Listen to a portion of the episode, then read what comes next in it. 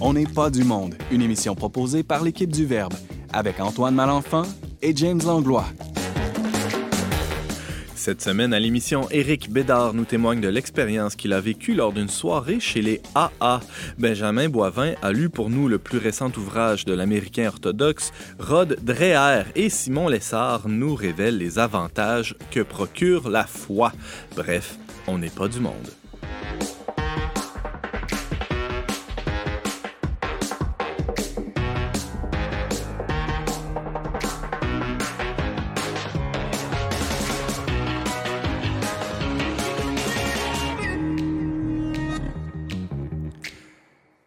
Bonjour à tous, bienvenue à votre magazine culturel catholique. Ici Antoine Malenfant en compagnie de James Langlois, baroque co-animateur. Bonjour James.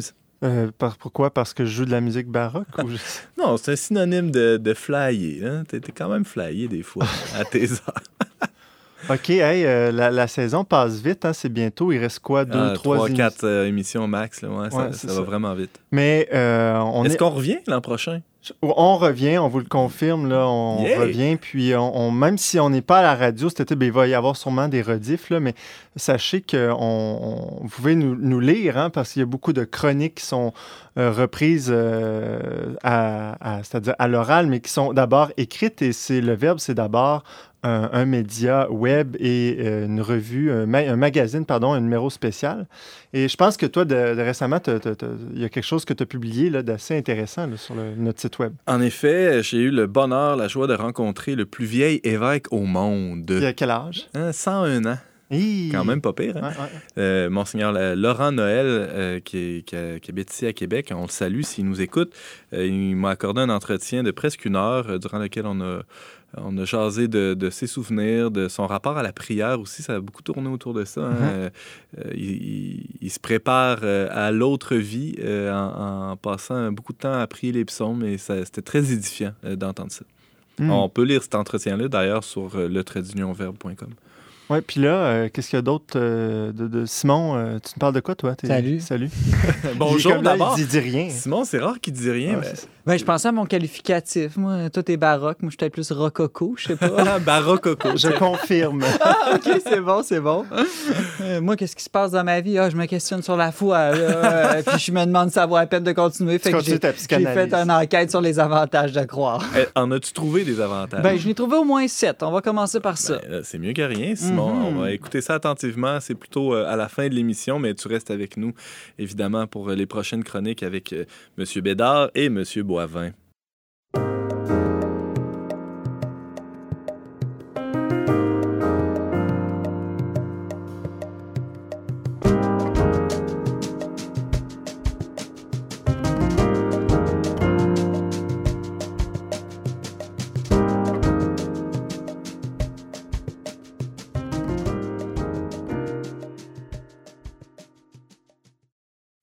Historien et professeur à l'Université TELUC, Éric Bédard est aussi chroniqueur régulier au magazine Le Verbe.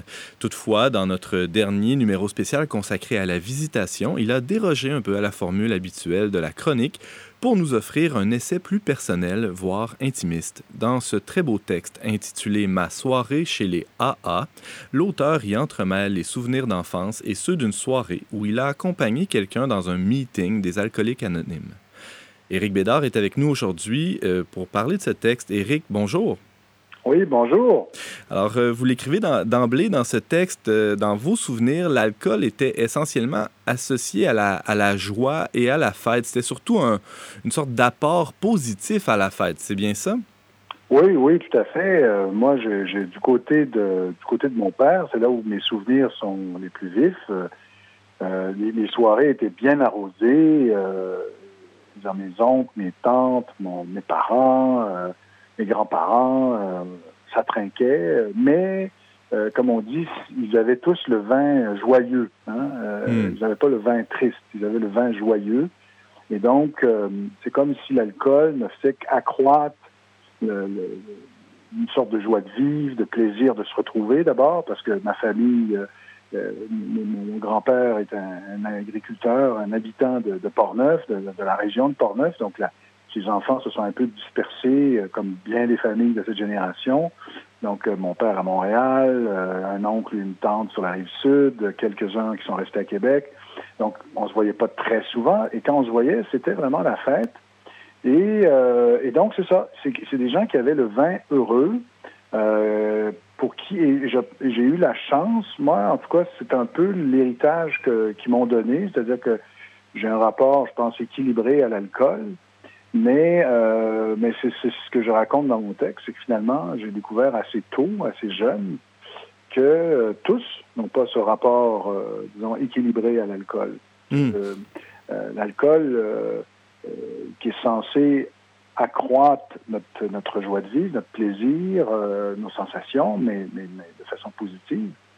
Donc, c'est comme si c'était un petit geste d'intensité qu'on se donne à l'occasion quand on prend un petit verre euh, pour, euh, pour peut-être, oui, ça, c'est sûr que ça, comment dire ça, arrondit, ça, ça nous rend un petit peu plus, on parle un peu plus, mais, mais, mais, mais voilà, j'ai découvert jeune que ben, d'autres avaient un rapport complètement différent à l'alcool, là, l'alcool, c'est une fuite.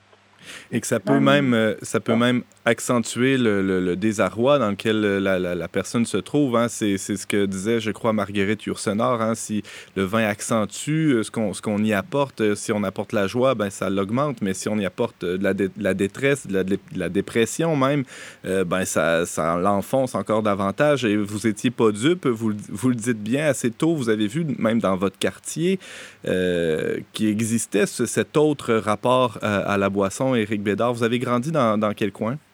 Alors moi, j'ai grandi dans le, dans le quartier, euh, sur le plateau Mont-Royal, mais pas le plateau Mont-Royal actuel euh, qu'on décrit comme un quartier assez bobo et euh, branché, hipster, et, maintenant même français. sur le plateau, là, il y a la petite Italie dans le nord de Montréal, mais maintenant il y a la petite France, parce que peut-être que bientôt on va rebaptiser le plateau de Mont-Royal, la, petite France, euh, parce qu'il y, a énormément d'immigrés français qui s'installent là pour toutes sortes de raisons que bon, c'est comme un pôle. Et, mais donc, moi j'étais non, moi j'ai grandi dans le, dans le plateau de Mont-Royal de Michel Tremblay. Quand j'ai lu le Cégep, euh, et, on a déménagé, on a quitté ce quartier autour de sept ans. Justement, c'était révélateur, parce que mon père voulait quitter ce quartier qui était un quartier pauvre, un quartier difficile, un quartier avec euh, oui, euh, c'est ça, assez, assez, dur finalement. donc, on est déménagé un peu plus à l'est, dans les nouveaux développements, un petit peu plus, près du, parc olympique. Oui. Ah, donc, le plateau Mont-Royal que j'ai connu, moi, c'est un, c'est ça. Donc, c'est un, un quartier assez, assez difficile, bon, ouvrier, mais difficile aussi. Et euh, mon père avait, mon père qui venait donc de Portneuf, c'était un, un, homme assez entreprenant, avait acheté quelques maisons, quelques, quelques plex. Et euh, un matin, euh, je me réveille et puis il y a des bouteilles de bière à côté de mon lit. J'étais extrêmement chanceux parce que mon lit aurait pu être directement sur la fenêtre. Et c'était un, locataire que mon père avait expulsé parce qu'il payait pas euh, et qui s'était vengé. Et mon père avait dit, ben, je l'ai expulsé parce qu'il avait des problèmes d'alcool, c'était un ivrogne. Bon. Alors, deuxième constat, c'est un locataire, une locataire en fait, du troisième, où on vivait dans un quintuplex, et qui arrive complètement défiguré, euh, qui pleure. Et moi, j'étais très, très jeune, j'avais 6-7 ans. Et justement, euh, ma mère m'explique que son mari euh, était un alcoolique, qu'il avait battu. Alors évidemment, ma mère l'avait accompagné, elle a essayé de la convaincre de porter plainte. Mais bon, vous comprenez que, vous savez, ces histoires de femmes battues qui restent avec leur bourreau, malheureusement, on en entend trop souvent. C'était le cas de cette pauvre dame. Mais donc, j'ai compris assez vite que l'alcool pouvait amener ce genre de dérive que finalement, euh, tout ne se passait pas comme dans ma famille. Hmm. Et donc, euh, mais je dis tout dans ma famille, mais dans ma famille, euh, il y a une personne qui avait visiblement une vulnérabilité. Et cette personne-là, eh bien, assez jeune, a décidé d'aller euh, chez les alcooliques anonymes, justement. Et ça, Éric Bédard, vous le saviez euh, dès, votre, euh, dès votre jeunesse que cette personne vivait avec, avec l'alcoolisme ou vous l'avez découvert plus tard en, allant à ce meeting? Oui, on l'a découvert assez jeune parce que d'abord, elle ne s'en cachait pas du tout, c'était pas du tout honteux. C'est comme si elle avait... et, et, mon, et mes grands-parents l'avaient accompagnée au début hmm. de son processus de sobriété en étant présent, euh, parce que c'est ça, les alcooliques anonymes, ils célèbrent hein, euh, premier mois de sobriété, deuxième mois, sixième mois, première année, parce qu'on devine que c'est le début qui est le plus difficile. Hein? Bien sûr. Chaque, chaque jour est, un, est presque un enfer quand on, est dans une espèce de sevrage.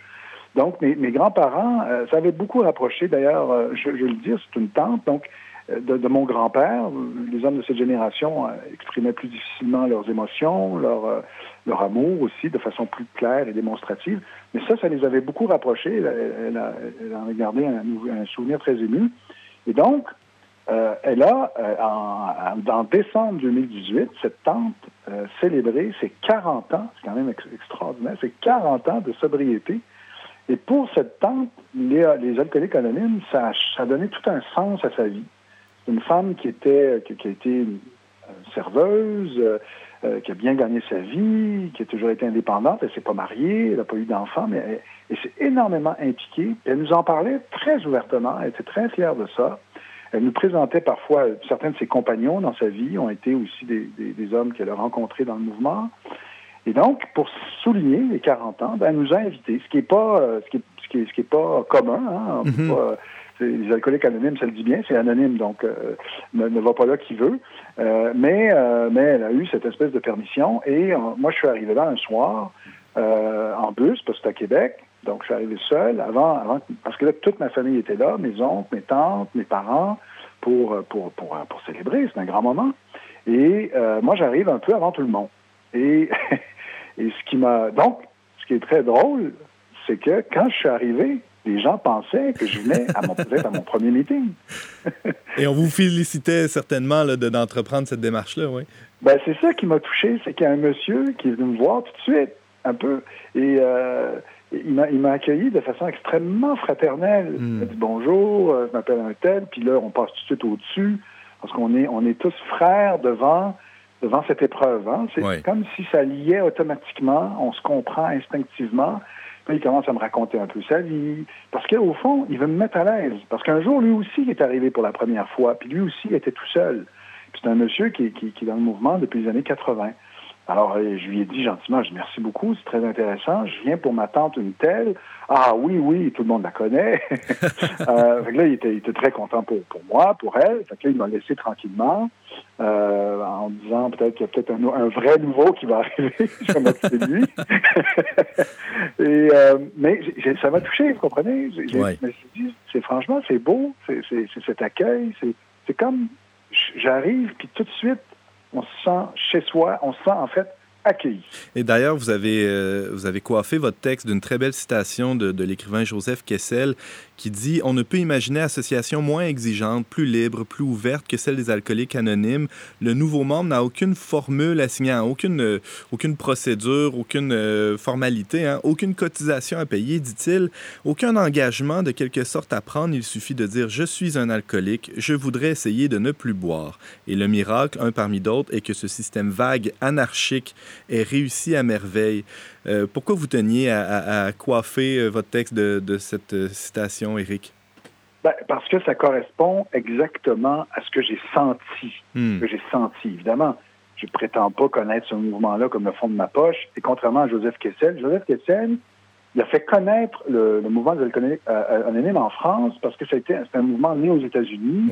Et il a fait, c'était un journaliste, reporter, écrivain, hein, Joseph Kessel il a fait, euh, il a fait une sorte de livre reportage sur les AA, euh, en, publié en 1960. Il, racontait un peu les fondateurs. Et c'est ça, j'ai senti cette phrase-là, ça m'a beaucoup frappé parce que c'est ça que j'ai senti.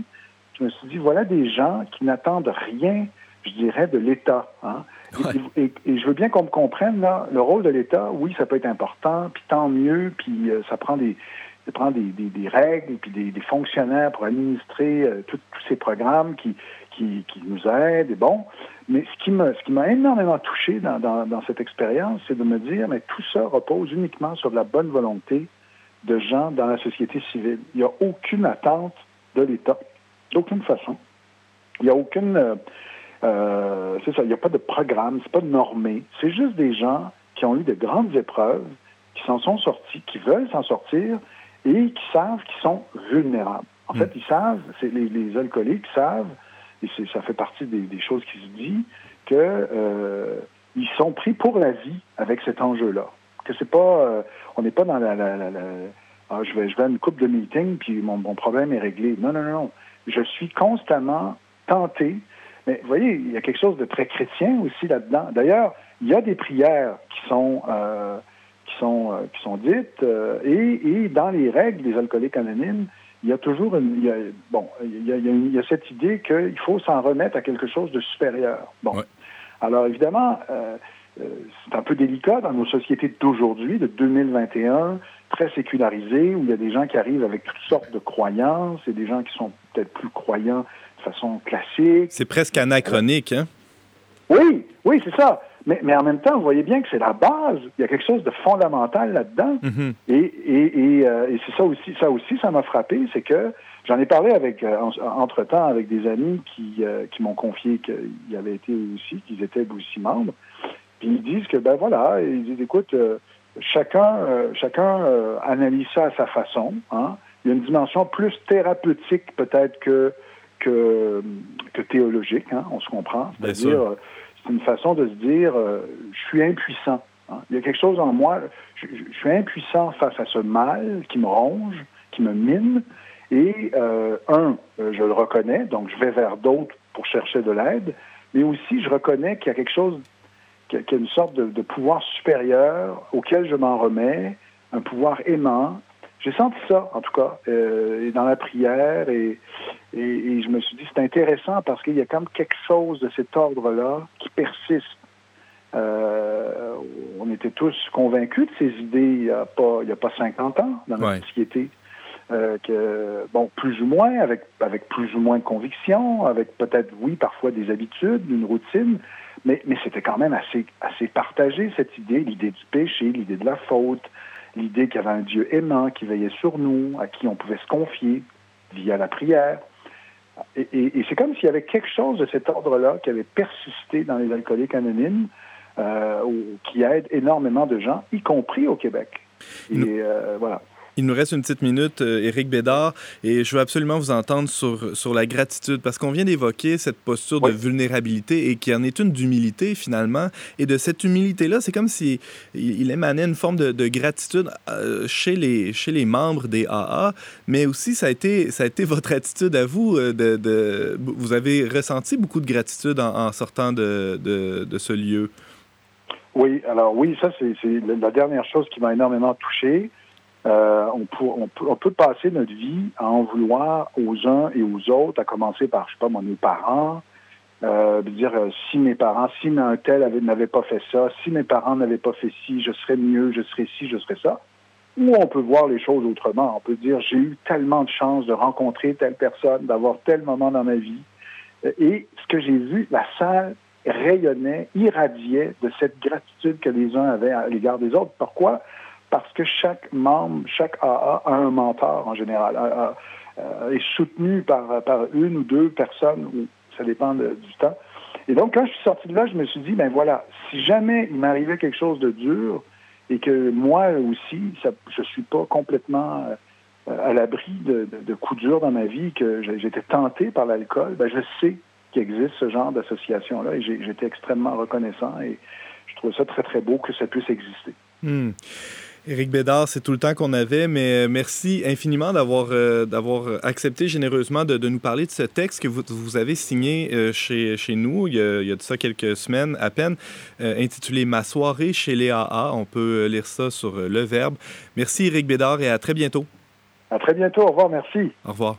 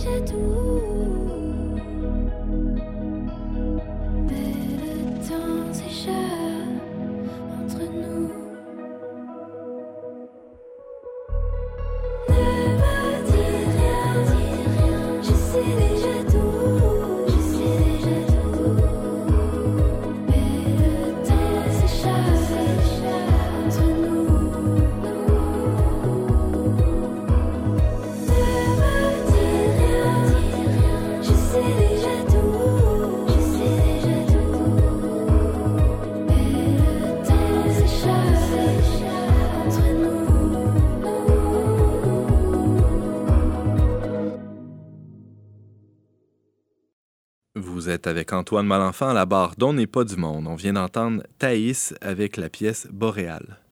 Comment être chrétien dans un monde qui ne l'est plus? C'est la question fort pertinente que se posait l'auteur américain Rod Dreher dans son livre Le Paris bénédictin, paru en 2017 dans sa version anglaise.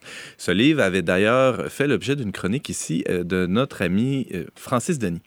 Si ma mémoire est bonne, hein? c'est ça, James? Oui, je pense. Ouais, hein? Alors, alors le, polémiste orthodoxe euh, récidive en lançant ce printemps une sorte de suite à son précédent opus. Cette fois, c'est intitulé Résister aux mensonges, vivre en chrétien dissident. Notre chroniqueur politique, Benjamin Boivin, s'est clenché la lecture de cet ouvrage en fin de semaine passée. Benjamin, bonjour. Bonjour, ça va bien? Ça va bien, toi? Oui, ça va très bien. Je dis c'est clencher la lecture, mais là, tu me disais hors d'onde que euh, tu l'as écouté finalement. Ben oui, c'est ça. Je l'ai écouté euh, en livre audio. Euh, c'est ma stratégie pour maximiser mon, mon entrée d'informations, de, de, de, lecture, des choses comme ça. OK. Comment tu prends des notes? Est-ce que tu te fais des notes audio aussi en t'enregistrant? Ben oui, on peut mettre des petits signets puis prendre des notes en écoutant. C'est super pratique. Ah, c'est formidable, je savais pas ça. Ben, plongeons tout de suite parce qu'il y, a de la matière hein, en masse. Euh, d'abord, peut-être une présentation de Rod Dreher euh, s'impose. Benjamin, c'est qui cet auteur-là dont le nom est sur toutes les lèvres de la catosphère? Ben, c'est certainement l'une des, principales figures du journalisme euh, chrétien américain. Comme, euh, comme tu l'as dit, il est connu pour le Paris bénédictin, qui est son livre euh, qu'il a, publié il y a quelques années. C'est aussi un chroniqueur, un, blogueur en fait prolifique dans le magazine américain The American Conservative, une figure très connue en général des milieux chrétiens. Comme tu l'as dit, il est orthodoxe et non catholique, mais sa perspective sur la vie, la vie chrétienne aux États-Unis est particulièrement originale puis assez distinctive. Euh, et, là, il vient de sortir un, nouvel ouvrage. c'est sorti en 2020 en anglais, mais là, Artage vient de le traduire euh, cette année. Ça s'appelle Résister aux mensonges. Oui, oui, tout à fait. Et puis le titre original anglais, euh, Live Not by Lies, qui est assez proche du, de la traduction française, c'est une référence au euh, dernier discours d'Alexandre de, Solzhenitsyn, au dernier propos d'Alexandre Solzhenitsyn, qui est connu pour une résistance contre le communisme soviétique, puis un, traditionnalisme culturel et religieux assez fort. Et puis en fait, c'est ses dernières paroles avant d'être soumis à l'exil. Puis après hmm. ça, il a vécu pendant plusieurs années en Europe et aux États-Unis. Et euh, Solzhenitsyn soutenait qu'en fait, il fallait de façon impérative pour les chrétiens qui voulaient continuer, euh, qui voulaient préserver leur âme dans le contexte de, l'Empire soviétique, s'assurer de, vivre en vérité relativement à leur conscience, de ne pas accepter le mensonge du, euh, socialisme soviétique. Et là, euh, Rodrer reprend à son compte cette thèse. Mais oui, en effet, c'est ça. L'originalité de, du texte d'Adréard, du livre d'Adréard, c'est de soutenir que d'une certaine manière, il y, a, une analogie pertinente à faire entre l'expérience des chrétiens qui vivent dans la société américaine aujourd'hui et celle des chrétiens qui ont vécu en Union soviétique durant une bonne partie du 20e siècle. C'est certain que c'est une analogie euh, qui, peut, euh, qui peut être surprenante et qui peut être un peu euh, brutale. c'est une, comparaison qui, une comparaison qui est un peu forte en café, non?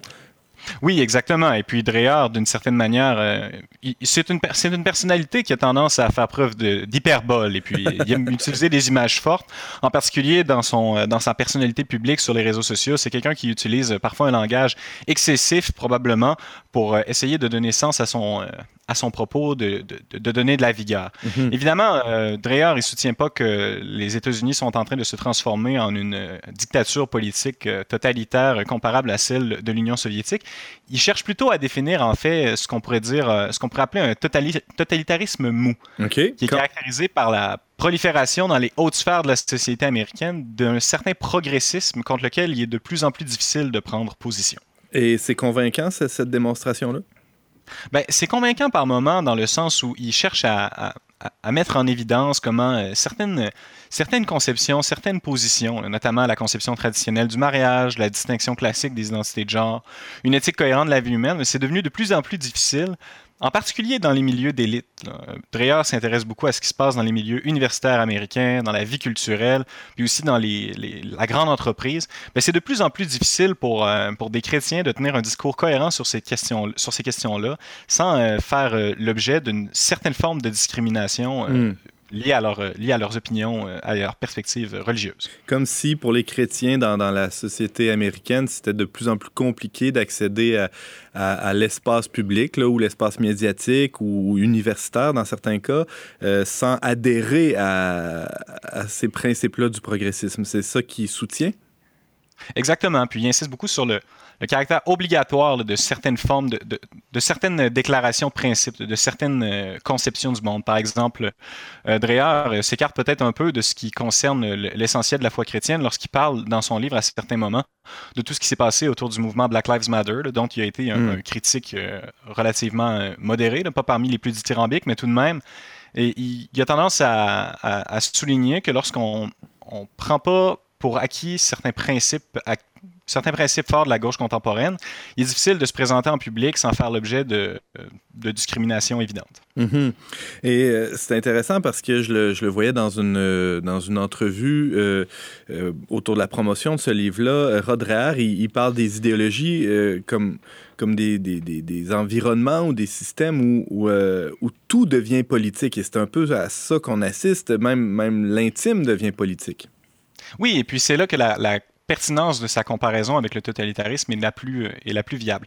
Évidemment, il se base sur les travaux de Hannah Arendt, qui est probablement l'intellectuel euh, publique la plus connue qui est associée au totalitarisme. C'est elle a beaucoup écrit sur cette question-là.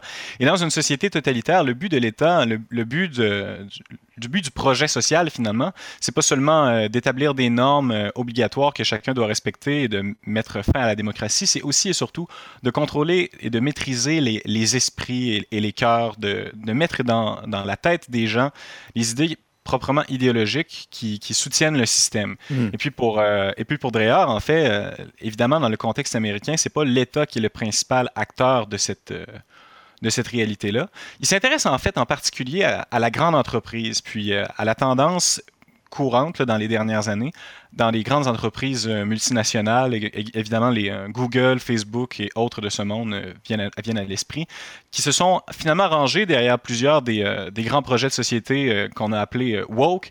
Puis ils manifestent ses inquiétudes quant aux moyens dont ces entreprises-là disposent pour contraindre de manière souple les consommateurs à la conformité, en raison des informations et puis des moyens dont ces entreprises-là disposent pour, mm pour euh, faire, euh, faire avancer leurs objectifs. Des entreprises qui sont, euh, dans bien des cas, plus grandes que, que, que, bien des États ailleurs dans le monde et plus puissantes. Benjamin Boivin, c'est c'est un peu sombre, tout ce portrait-là que dresse Rod Dreher dans, dans Résister aux mensonges, son dernier livre. J'imagine qu'il y a une partie où il propose des solutions hein, pour les chrétiens? En tout cas, j'espère. C'est ça, évidemment, son livre est composé en deux principales parties. Dans la première, il décrit euh, ce dont on vient de parler un peu. Il essaie de définir son totalitarisme mou, dissocié de l'État, mais mu par la grande entreprise. Et puis dans la seconde, il, fait il, se lance en fait dans l'entreprise de créer un genre de manuel où il cherche à établir des principes sur lesquels s'asseoir pour essayer d'avancer dans un contexte difficile pour les chrétiens. Puis, premièrement, on, en a parlé un petit peu euh, plus tôt, le principe le plus important pour lui, c'est l'attachement à la vérité, et puis euh, c'est-à-dire en particulier au fait de vivre dans une cohérence entre la foi et les valeurs d'une part, et puis les actions d'autre part, en dépit des pressions qui sont issues du contexte social et politique particulier dans lequel se trouvent les chrétiens aujourd'hui. Hmm. Et puis, euh, évidemment, euh, il y a d'autres éléments. Il insiste également sur l'importance d'entretenir la mémoire culturelle. Il parle beaucoup de, de, la cuisine, euh, des, rassemblements communautaires, de la culture dans un sens plus large, la littérature, le théâtre.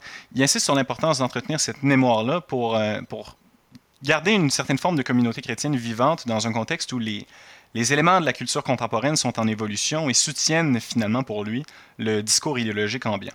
Il doit certainement revenir sur, euh, sur cette idée là qu'il y avait dans le Paris bénédictin, cette idée du repli, bon, communautaire certes, mais aussi familial. Hein. c'est, un, un, une sorte de sanctuaire, euh, la famille selon Dreher, non? Oui, oui, tout à fait. Euh, pour, pour Dreher, évidemment, les, les deux les deux euh, environnements les plus sûrs pour se protéger contre ces changements qui, l'inquiètent sont la famille et la religion.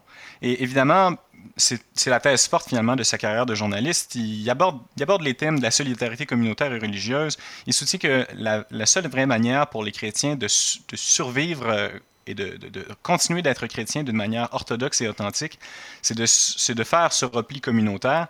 Euh, et son livre, en fait, on pourrait dire qu'il est un ajout ou un complément au, euh, au Paris bénédictin, bénédictin qui l'a précédé. Mm-hmm. Euh, est-ce que, bon, là, on est dans, dans la politique, là, euh, vraiment à, bras-le-corps, là, mais est-ce qu'il y a une, portion spirituelle à, ce que propose euh, Comment, comment il envisage la vie au, au, delà du politique? Ouais, c'est une bonne question. C'est vrai que lorsqu'on lit son livre, lorsqu'on passe à travers, on se dit qu'il est vraiment beaucoup dans la, dans les, la controverse, la politique, et que peut-être qu'en fait, il y a quelque chose qui manque à, tout ça. Et puis, on arrive vers la fin et tout d'un coup, on passe euh, à certaines pages qui sont assez belles, où il met de l'avant dans une perspective un peu plus spirituelle, une conception de la souffrance, qui évidemment est, fortement inspirée de l'expérience de la dissidence chrétienne en Union soviétique. Hmm. il, parle de, il parle de comment Solzhenitsyn et puis plusieurs autres ont vécu le contexte du goulag avec un esprit de don, évidemment le don de leur propre souffrance pour le Christ, mais également, ils ont été jusqu'à concevoir la souffrance qu'ils vivaient comme un don vers eux, un don qui leur a permis finalement de, vivre d'une foi plus authentique qu'ils n'auraient jamais été capables de le faire dans un contexte bourgeois et confortable. Hmm comme si la, c'est ça, la, persécution euh, nourrissait la, foi de, euh, de ces gens-là, tout à fait. Et bon, j'imagine que c'est ce qui distingue euh, ce livre des, des, autres livres qui nous alertent sur l'état du monde. Il y en a tout plein dans toutes sortes de perspectives sociologiques, philosophiques, mais là, ici, on, a, on pourrait dire on a un supplément d'âme, c'est-à-dire qu'on a une perspective qui nous ouvre à une autre dimension. Oui, en effet. Et puis ça s'ajoute en fait à quelques autres moments dans, l'ouvrage de Dreyer qui nous qui mettent en évidence l'authentique expérience, euh, espérance plutôt chrétienne qu'il porte. Parce que, évidemment, lorsqu'on le connaît comme polémiste et comme euh, figure politique, on se demande parfois qu'est-ce qu'il qu'est-ce qu'il soutient, mais, dans son livre, on le voit. Et puis, d'ailleurs, il, va montrer une différence entre. Euh, il reprend une distinction qui est assez intéressante, en celle d'être admirateur du Christ, de voir dans le Christ un, modèle, une figure à, chercher à imiter, euh, à qui ressembler, mais bon, évidemment, on ne s'attend pas à réussir. Et puis, être véritablement son disciple, c'est-à-dire chercher à suivre sa, sa route et agir véritablement comme lui. Et puis, euh, cette distinction-là, euh, il l'utilise pour distinguer ou mettre en évidence la différence entre le mode de vie chrétien de la plupart de ses contemporains. Il est d'ailleurs très sévère à l'égard de plusieurs chrétiens euh, américains qui, pour lui, vivent une foi essentiellement culturelle, et puis celle de ceux qui ont eu, euh, d'une certaine manière, entre guillemets, la chance de vivre d'une authentique persécution. Hmm. On, sait bien, euh, d'ailleurs, ces jours-ci, il est en tournée en France pour promouvoir la version française de son livre. on, sait bien que ça s'inscrit tout ça dans le contexte américain où même l'Église est assez polarisée. Bon, il appartient pas à, l'Église catholique en tant que telle, en, tant qu'orthodoxe, mais euh, raconte-nous, euh, Benjamin, comment tu crois que, que, ça peut avoir des échos ici euh, au Québec, cette pensée-là? Est-ce que c'est les mêmes enjeux? Est-ce que ça s'applique ici ou c'est étranger à nous? Mais je pense que si Dréard habitait euh, au Québec ou au Canada, sa, lecture des événements serait peut-être encore davantage pessimiste, dans un sens où, euh, ou, dur, dans un sens où, euh, je veux dire, lorsqu'on regarde la société américaine et puis ses réalités institutionnelles, c'est parfois, c'est parfois surprenant lorsqu'on le lit de, voir à quel point il, est pessimiste parce qu'il demeure dans, aux États-Unis des juges à la Cour suprême, des politiciens de grande importance qui portent un discours euh, chrétien et puis qui l'assument jusque dans, des, euh, dans, certains aspects qui sont moins confortables, alors qu'au Canada, on connaît rien de ça. Donc, d'une manière, on est un peu plus avancé dans euh, le processus de sécularisation, évidemment, comme toutes les sociétés occidentales, à l'exception des États-Unis. Et en ce sens, peut-être que les propositions de Réa sont encore plus pertinentes pour nous qu'elles ne le sont pour les, euh, les, chrétiens qui vivent aux États-Unis, où il demeure des institutions de la société civile très fortes euh, pour porter le message chrétien. Benjamin Boivin, merci beaucoup d'avoir lu ce dernier ouvrage de Rod Dreher intitulé Résister aux mensonges, vivre en chrétien dissident. C'est publié chez Artege euh, ces jours-ci. Et, euh, et euh, tu viens de nous en donner le, le goût sérieusement de, de, de, le lire. Merci beaucoup, Benjamin, d'avoir été avec nous. Ça a été un plaisir. À bientôt. À bientôt.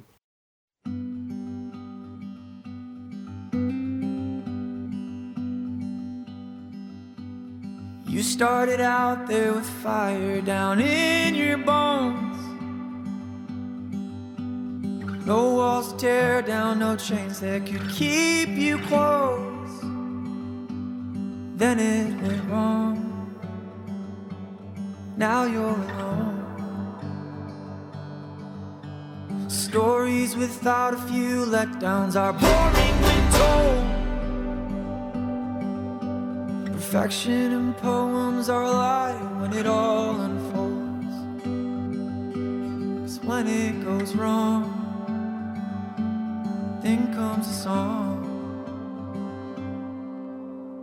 We got spirit, and I know you feel it. There's no give up, give up, give up, give up in us. We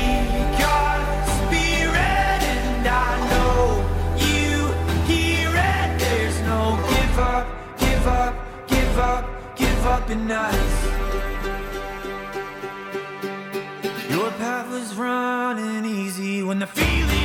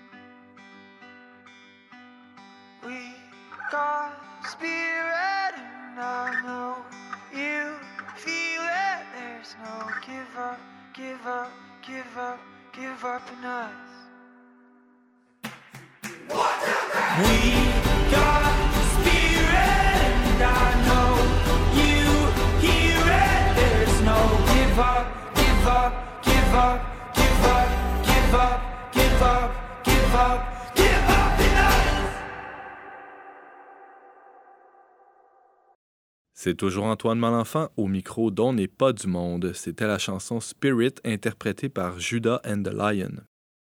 Si l'humoriste Yvon Deschamps rencontrait notre chroniqueur Simon Lessard, il lui demanderait sûrement qu'est-ce ça donne d'avoir la foi. Le célèbre humoriste euh, n'étant malheureusement pas disponible aujourd'hui, je vais prendre, euh, reprendre la formule à mon compte et interroger mon collègue Simon. Salut Simon. Salut Antoine. Fait que, qu'est-ce que ça donne? ben, euh, c'est de ça qu'on va parler parce que moi, je, je suis converti, Antoine, hein, jusqu'à l'âge de 20, 21 ans. J'ai vécu sans la foi. Mhm. Euh, bon, il faut dire que ma mère avait essayé de me la transmettre, mais bon, il faut dire que je n'étais pas super réceptif. Et puis, c'est venu à travers un questionnement dans mes études en philosophie. J'ai déjà témoigné à, à l'émission d'ailleurs. Et puis, euh, ben, euh, depuis ma conversion, j'ai vu les différences avant-après, puis j'ai rencontré plein de gens qui eux-mêmes sont convertis, puis euh, qui, qui voient des grandes différences. Puis donc, je me suis dit, posons-nous vraiment cette question-là. Euh, parce qu'au fond, là, on est quand même tous obligés de choisir. Là. On ne peut pas juste dire, ben, moi, je suis indifférent à cette Mhm. question-là. Parce que tôt ou tard arrive un moment dans notre vie où on on peut pas rester dans le, le- justement cette, cette espèce de flou là, entre les deux. là. Exactement. Et Mm. ne pas choisir, c'est un choix. C'est un peu comme si euh, quelqu'un vient te faire une demande en mariage, puis dit ben je choisis pas. Ben dans le fond c'est non. Euh, et puis c'est l'analogie est quand même bonne parce que la foi c'est pratiquement Dieu qui vient nous appeler, nous proposer une alliance de Mm. mariage avec lui. Donc euh, ne pas répondre oui, c'est euh, en tout cas c'est c'est pas mal l'équivalent d'un non. Mhm. Alors comment on le fait ce choix-là, Simon Lessard? Euh, ben, en- souvent, Antoine, on divise le monde en croyants et incroyants. Là. Puis, moi, je pense qu'en fait, eh, il faut plutôt diviser le monde en ceux qui croient en Dieu et ceux qui croient qu'il n'y a pas de Dieu ou que Dieu n'a pas parlé. Ce serait plus honnête intellectuellement de dire ça.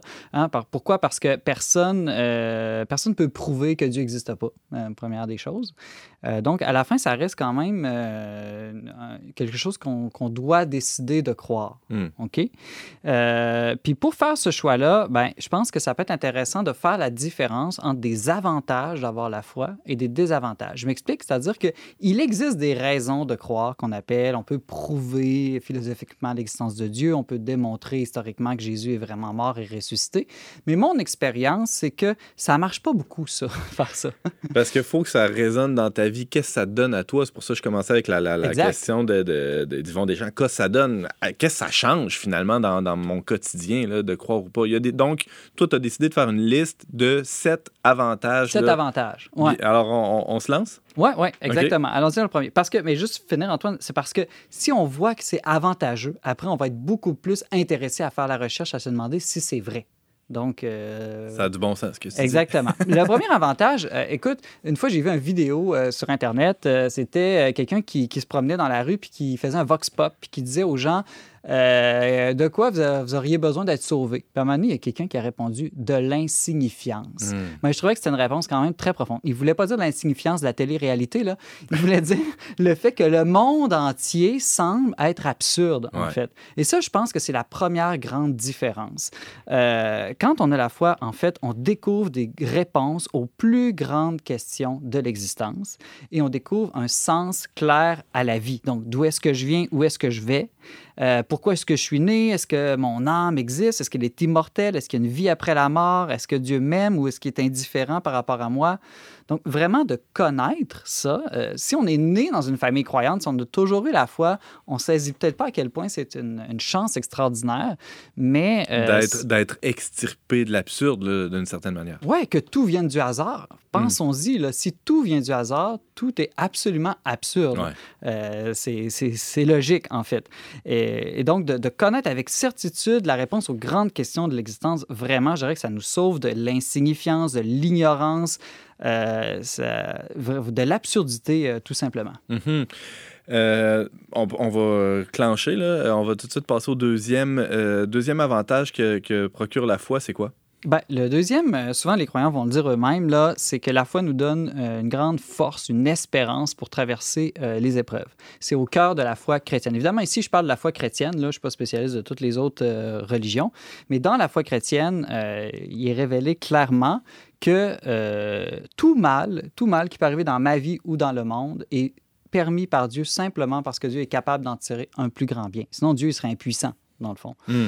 Euh, et donc, ça, ça donne euh, vraiment, euh, je dirais, une, une grande force quand on vit soi-même une souffrance, que ce soit une injustice, une maladie et évidemment la mort là, qui, peut, qui peut arriver.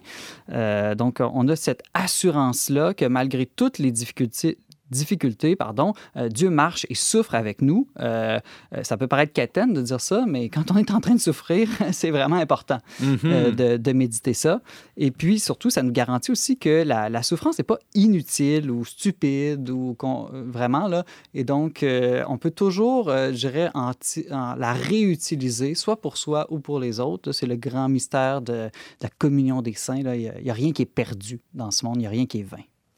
Troisième avantage, Simon Lessard, euh, avoir la foi, ça nous donne une relation intime avec Dieu. Ouais, ben là, il faut bien comprendre l'expression, Antoine. Explique-moi ça. Mais tu Ben- parlais d'alliance tantôt. Là. Ouais. J'imagine que c'est à ça que tu fais référence. Exactement. Ben, euh, en fait, c'est que euh, si on regarde les, les- les religions euh, pré-chrétiennes, païennes, euh, oui, il y avait une certaine relation entre les hommes et Dieu, mais c'était des relations beaucoup de maître, esclave, créature, créateur. Euh, mais c'était pas une relation intime d'amitié ou de, par- de père et enfant, si, si je peux dire. Alors que vraiment, la, Des la- fois, il y avait une notion de commerce aussi. dans- on, on faisait des sacrifices pour apaiser la colère. Ou, tu sais, il, y avait, il y avait tout un... Oui, un commerce qui se faisait pour, euh, pour avoir une vie plus paisible. Ouais, de, de commerce ou carrément de peur Ouais, aussi, ouais, ouais, là, ouais. euh, souvent. Alors que euh, quand on a la foi chrétienne, vraiment, on découvre que Dieu, c'est ça, veut une relation intime euh, d'amour avec nous et que ça commence tout de suite, ça, dans la foi. Et puis, évidemment, ça va s'épanouir dans l'autre vie au ciel. Mhm. Et donc, ben, avoir la foi, qu'est-ce que ça fait concrètement? Ça fait qu'on n'est plus jamais, jamais seul. Donc, ça peut vraiment nous sauver d'une solitude euh, mortifère, si, si je peux dire.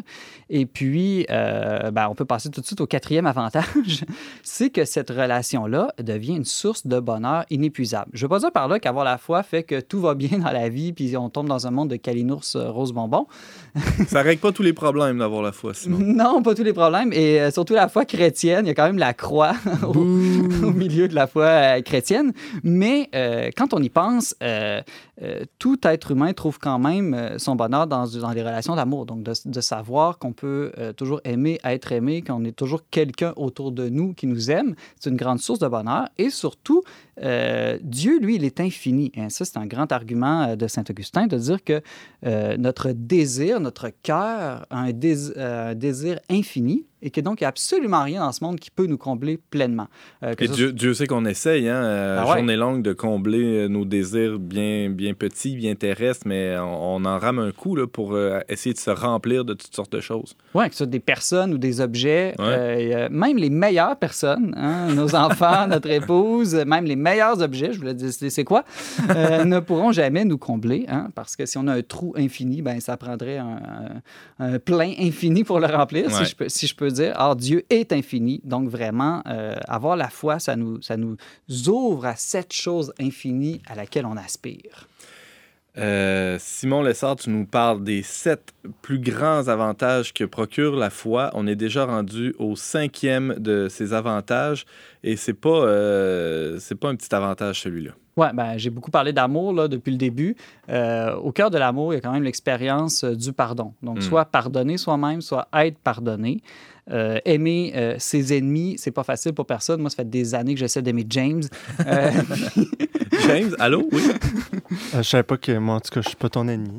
non, ben, à force de t'aimer, on est devenus amis. exactement. Non, mais euh, en tout cas, euh, si on a déjà été offensé gravement une fois dans sa vie, je rassure tout le monde, James ne m'a jamais offensé euh, gravement. Euh, Pas gravement. non. pas gravement, c'est ça. Tout Pas- des pas petites affaires. Pas aujourd'hui, en tout cas. Euh, ben, on sait que pardonner, c'est extrêmement difficile. Il y a même des gens qui disent que c'est impossible, que Mm. c'est pas humain. Ben, D'une manière, ils ont raison. C'est pas humain, c'est divin.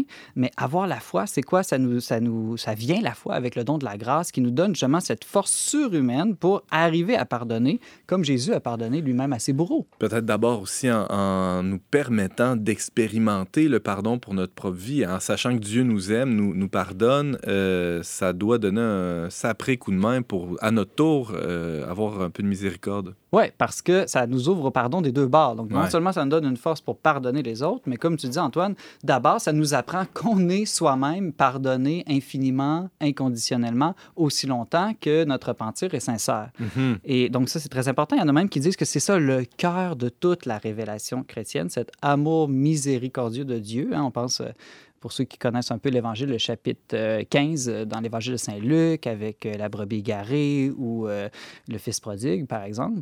Donc, vraiment, euh, les hommes qui ont toujours cette tendance à s'éloigner de Dieu hein, quand ils pêchent, qui se pensent être indignes d'avoir une relation intime avec Dieu, ben, justement, euh, la révélation chrétienne est venue dire ben non, c'est l'inverse. Dieu ne vous aime pas parce que vous êtes bon, il vous aime parce que vous êtes ses enfants. Mhm. Ça vient complètement changer notre rapport à la faute, à la culpabilité. On, on le voit bien, hein, on, on passe nos journées soit à se justifier ou à dire non, c'est pas de ma faute, j'ai rien fait, ou bien à se surculpabiliser en, en- en s'auto-détruisant ou, ou même en culpabilisant à outrance les autres. Donc, cette notion de pardon-là vient rééquilibrer tout ça et vient mettre une nouvelle lumière sur, euh, sur notre rapport à la faute. Exactement, parce que aussi, souvent, le plus difficile dans le pardon, c'est pas de pardonner les autres ou d'accueillir le pardon des autres, mais c'est de se pardonner à soi-même. Ben ouais.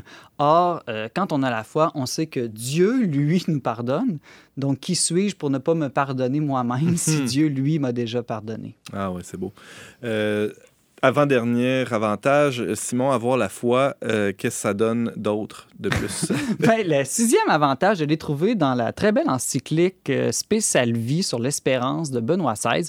C'est un avantage qui est moins à la mode aujourd'hui, là, euh, je vous avertis, euh, parce que, bon, évidemment, Dieu est amour, son amour s'exprime suprêmement, si on peut dire, par sa miséricorde, mais aussi par sa justice. Et ça, c'est pas très à la mode, la justice de Dieu de nos jours. Mais l'avantage, c'est que la foi nous donne l'assurance de la justice finale. C'est-à-dire, qui voudrait d'un Dieu injuste qui traiterait également les bons puis les méchants? Euh, L'un des plus grands scandales dans notre monde, si je peux dire, c'est que contrairement aux films de Disney, c'est souvent les méchants qui gagnent puis les gentils qui perdent. En tout cas, visiblement sur Terre, des fois, on a cette impression-là. Euh, on n'a pas l'impression d'être toujours récompensé ou puni équitablement pour nos bonnes et mauvaises actions. Euh, heureusement, la foi, elle, nous assure que euh, à la fin, à la toute fin des temps, il va y avoir un jugement et que chacun va recevoir ce qu'il mérite en bien et en mal. tu viens pas de dire que Dieu est miséricorde et qu'il pardonne les fautes euh, des, des gros méchants? Oui, exactement. Mais euh, la, la- la miséricorde, c'est surtout dans le temps sur terre. Donc, Dieu offre euh, toujours ça, la possibilité de la conversion. Et puis, mais à la fin, là, quand même, euh, il y, a- il y a aussi, bon, là, je ne veux pas rentrer dans un, un cours de théologie sur le purgatoire ici, mais il y a quand même rien qui va être laissé là, dans le vide, si je peux Mhm. dire. D'une manière positive, on peut assurément euh, embrasser l'idée que, que tout le bien qu'on fait, il n'y a, rien de ça qui se perd. hein. Tout acte de charité, c'est toi qui me disais ça il n'y a pas longtemps, a une portée éternelle. Exactement. Et Hmm. puis, souvent, on le pense, ah, ben là, euh, Dieu méchant qui punirait, mais c'est la c'est aussi euh, les bonnes actions, comme tu dis, c'est de le voir positivement. Et ça, c'est très important pour nous donner, euh, je dirais, une sorte de motivation à nous détourner du mal et motivation à faire le bien. C'est tout simplement euh, humain. N'importe qui qui a des enfants, euh, n'importe qui qui a enseigné, c'est l'importance des punitions et, et récompenses. Non pas que c'est le cœur de la foi, mais que d'une certaine manière, ça vient nous sauver justement quand on n'est peut-être pas assez unis à Dieu là, pour les raisons les plus profondes. Mhm. Dernière, euh, dernière, euh, dernier avantage, plutôt, euh, avoir la foi, ça nous donne un passeport, et pas un passeport santé, un passeport d'une autre nature. un passeport pour la vie éternelle, une expression que certains aiment, certains aiment pas. Pas dans le sens que c'est automatique, mais dans le sens qu'on peut y avoir accès. Et ça, c'est vraiment grand, c'est vraiment beau. D'ailleurs, si vous avez déjà assisté à une entrée en catéchuménat, hein, le rite en entrée en catéchuménat, quelqu'un qui, découvre la foi, qui demande le baptême, bien, une des premières choses que le prêtre demande au catéchumène, ben, il dit Que demandez-vous à l'Église de Dieu? Le catéchumène répond La foi. Et là, il dit Mais qu'est-ce que vous apporte la foi? Qu'est-ce que ça donne là, Ta Mhm. question? Mhm. Ben, puis la réponse qui est supposée répondre, c'est tout arrangé d'avance, cette affaire-là. La vie éternelle. J'aurais peut-être même dû commencer par ça, c'est le plus important. Ben ouais, on, fait cette- ce questionnaire-là aussi de- au baptême d'enfants. Les parents répondent, les parents répondent à la Ben place oui, de l'enfant, mais il y a ce dialogue-là aussi. Il y, a, il y a une adéquation parfaite entre la foi et la vie éternelle, en tout cas dans, dans, dans ce cas de figure-là. Il nous reste une petite, euh, un petit 30 secondes, Simon, un dernier mot là-dessus, euh, sur les avantages de la foi. Ben, juste dire, dans le fond, que croire ou pas croire en Dieu, c'est vraiment très différent. Là. Au fond, ça change tout dans la Mm. vie. Euh, Saint-Exupéry, l'auteur du Petit Prince qu'on connaît, disait que celui, que, celui que la, fo- qui vit dans le royaume de Dieu n'habite même pas le même univers que celui qui vit pas dans le royaume de Dieu. Mhm. Je dirais pas qu'on vit pas dans le même monde. On vit tous dans le même monde, ceux qui ont la foi, ceux qui n'ont pas la foi. Mais le- l'exemple que je prends par rapport à ma propre conversion, c'est comme passer de la télé noir et blanc à la télé couleur. Donc, c'est la même télé, les mêmes personnages, la même histoire, mais il y a comme un relief, une dimension, quelque chose de plus qui s'ajoute, je dirais, le, le sens à toute chose, finalement. Et la beauté aussi. Oui. Ouais, merci Simon Lessard. Tu nous euh, énumérais sept grands avantages que procure la foi. Euh, on peut t'entendre régulièrement ici à On n'est pas du monde et te lire en masse sur le tradeunionverbe.com. À bientôt, Simon. Ben, merci, Antoine. Il y en aurait eu plein d'autres, mais Ah sept, oui. c'est un beau chiffre.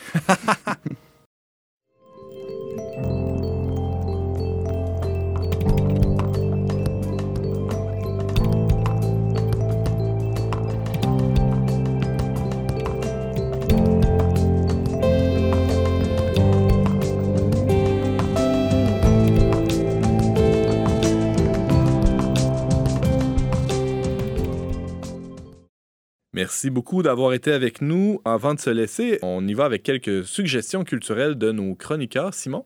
Ben, euh, le verbe, on a lancé une nouvelle infolette. Hein? C'est le printemps, la nature renaît. Fait qu'on s'est dit, il faut que notre euh, infolette vive une seconde naissance, elle aussi. Et puis, donc, c'est pensé un peu comme un petit magazine web qu'on reçoit chaque semaine directement euh, dans sa boîte aux lettres. Et euh, cette semaine, Antoine, je t'ai parlé de sept avantages de croire. Ben là, je te propose en rafale sept avantages de s'abonner à l'infolettre. Alors, euh, très vite, un, pour profiter de toutes les bonnes nouvelles que notre équipe déniche dans tous les médias.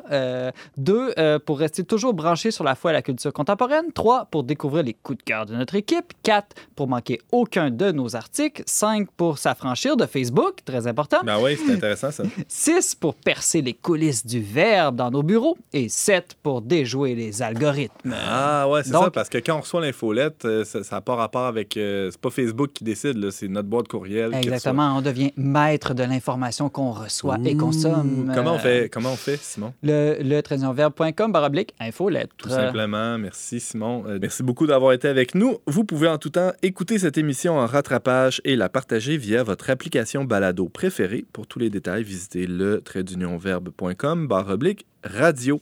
Je remercie les chroniqueurs qui ont été avec nous aujourd'hui et Thierry Boutin à la régie, ainsi que la Fondation Lucien Labelle pour son soutien financier. On se retrouve la semaine prochaine, même heure, même antenne, pour une autre émission dont n'est pas du monde.